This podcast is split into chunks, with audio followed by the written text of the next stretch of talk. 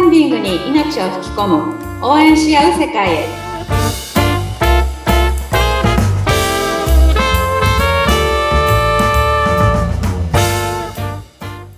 キャンプファイヤー公式パートナーの八幡英子です。インタビューを務めさせていただきます。ズッピーこと、ズシー秀次です。え、このさん、今週もよろしくお願いします。よろしくお願いします。はーい。初めての撮り直しですよ、ズッピーさん。あ、そこを切り込みますか、急に。はい。 そうなんですよ。いろいろとね、あのー機材がね。ね、我々のズームでお話をして、 あの、録音をしてるんですけども、はいい。ろいろとね、あの、不具合とか、まあ、パソコンですからね。いうや、んほんとね、機材ってね、えー機嫌斜めになっちゃったのかなって感じですね。そうなんですよね。せっかくいい感じに進んでたけ ど、もう振り出しでまた行くっていう、そういう今日です。よろしくお願いします。はい、お願いします。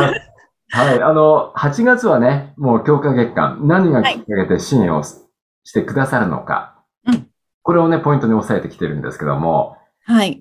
前回のお話があったのは、やっぱ辛かったとこ、こととか大変だったことも、あえて伝えなさいと。はい。うんあの、この製品とか商品が素晴らしいよっていうだけじゃなくて、苦労した点をちゃんとうん、オープンにして話さないと、それが逆に共感なんだから。そこんなお話を頂戴しました。う。うん。はい。で、今回はまた英語ねから聞いたんですけど、はあい。のね、相談する、もしくは欲しいリターンを聞くこともこれ大切なんだよ、支援してもらうにはっていう話なんですけども、はい。そこからいきなりお伺いしましょうか。はい。あの、クラウドファンディングって、だいたいスタートした時って支援ってされやすいんですけど、うん。だいたいやっぱり1週間経つか経たないかぐらいで一度、その中だるみ時期って言って、うん。支援が動きにくくなる時期って、だいたい必ず来るんですね。ああ、そうなんだ。中だるみの時期って、それで1週間ぐらいなんですか、大体。だいたいそのパターンが多いですね。うーん。だから何をしたって、うんちゃんと拡散もしてるのに、全然支援が動かないとかっていう時期が来るわけですよ。はい。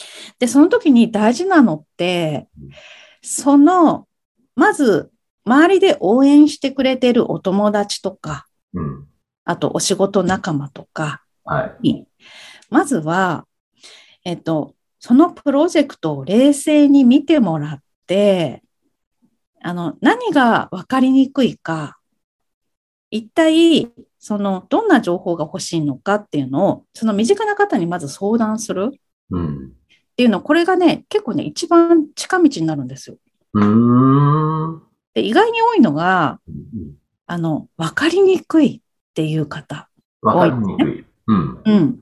やっぱりなかなか、そのサイトを全部読んでもらうっていうのって、そもそもが難しいわけですよ。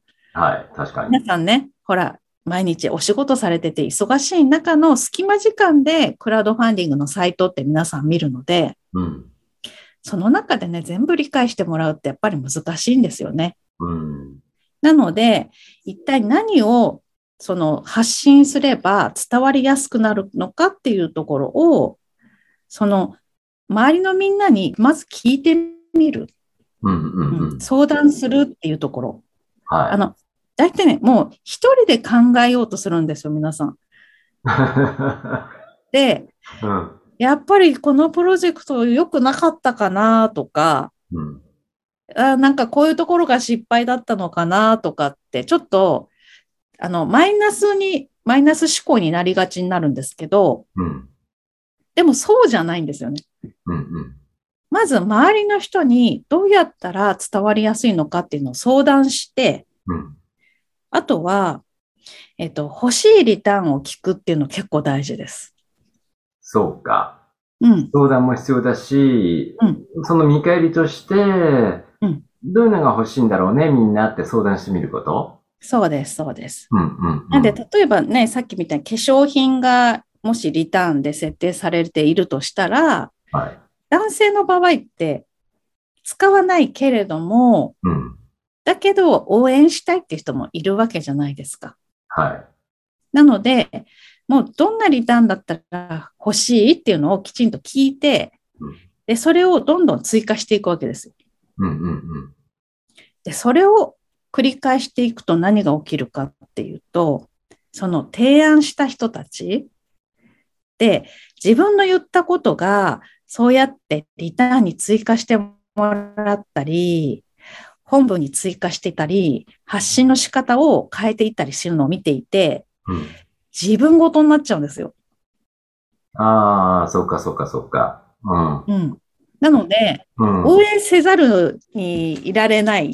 うん。今までこう、俯瞰的に見てたものが、自分の言ったことが、うん現実になってるっていうか、うん。そうななんので、自分ごとになってくれるわけですね、それがね。そうなんです。うんうん。なので、あの、私はね、やっぱり何十件もプロジェクトって今までサポートをさせていただいてるんですけど、はい。あの、私はその何のリターンを追加すればいいのか、うん。どんな風にその分かりやすく伝えればいいのかっていうのは私は答えは持ってないわけですよ。うんうん。本人じゃないし。うん。そうです。で、周りのそのすでに応援してくれてる方たちに聞くのが一番早いんですね。うん。うん。答えを見つけるのが。はで、あとは、そうやってどんどん仲間を作っていくっていううん。ここはね、あの、化学反応が起き始める前兆になるので、い。うん。いや、あの、ね、前回と同じように、これもなかなか支援伸びなくて困ってるんだよねってお願いするのってすごい大事なんです。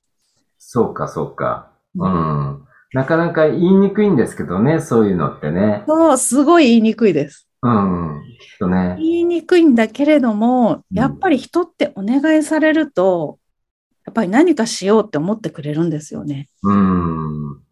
なんで、あそうかの、そのストーリーの中の共感ポイントを得る以外にも、実際にクラウドファンディングで、いや、なかなか伸びなくてどうしたらいいだろうって言って、そうかもうみんなにどうしたらいいかなって意見を求めるっていうのも、うん。これも、あの、支援をするポイントになりますね。うん。うん。うん。そうか。やっぱり、そうだよね。あのーまあ、普通にね、サラリーマンの方で営業する方もさ、自うん分、ちゃんとあの、常々やっぱり顔を出してる人の方が強いじゃないですか。うん。うん。常々会ってるとか、何かにつけて、何でもないことで連絡してくるとか。うん。うん。うん。あの、身近にいるってことが多分、そういうことなんじゃないかなと思っていて。うん。ちょっと自分が凹んでる時とか、あ違うのかなって思った時も、うんあえてやっぱりどうなのって、その相手側に相談するっていうのは、悩んでることを逆にまあ伝えるっていうのかな。それも大事なアクションなのかなって今思ったんですけどね。ややっぱり相談されるのってうん、嬉い。しいじゃないですか。あ、そっか。なんか頼られてるみたいでね。うん、うん、うん。うん。なので、そういうのってすごい私は大事だなっていうふうには、あの、見てて思います。うん。ねやっぱり、あの、周りに、あの、どんどん今リターン何がいいのか、伸び悩んでるからどうしたらいいかっていうのをみんなに聞いてみてっていうと、やっぱり動き始めるんですよね。うん。支援者が出始めるんですよ。やっぱりそれをやると。そうだね。うん。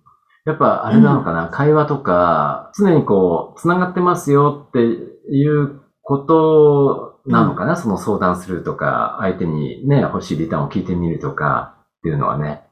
いや、なので、やっぱり周りの方とコミュニケーションを取るっていうのは、やっぱり。りクラウドファンディングやってる中でも、結構、あの、強みになります。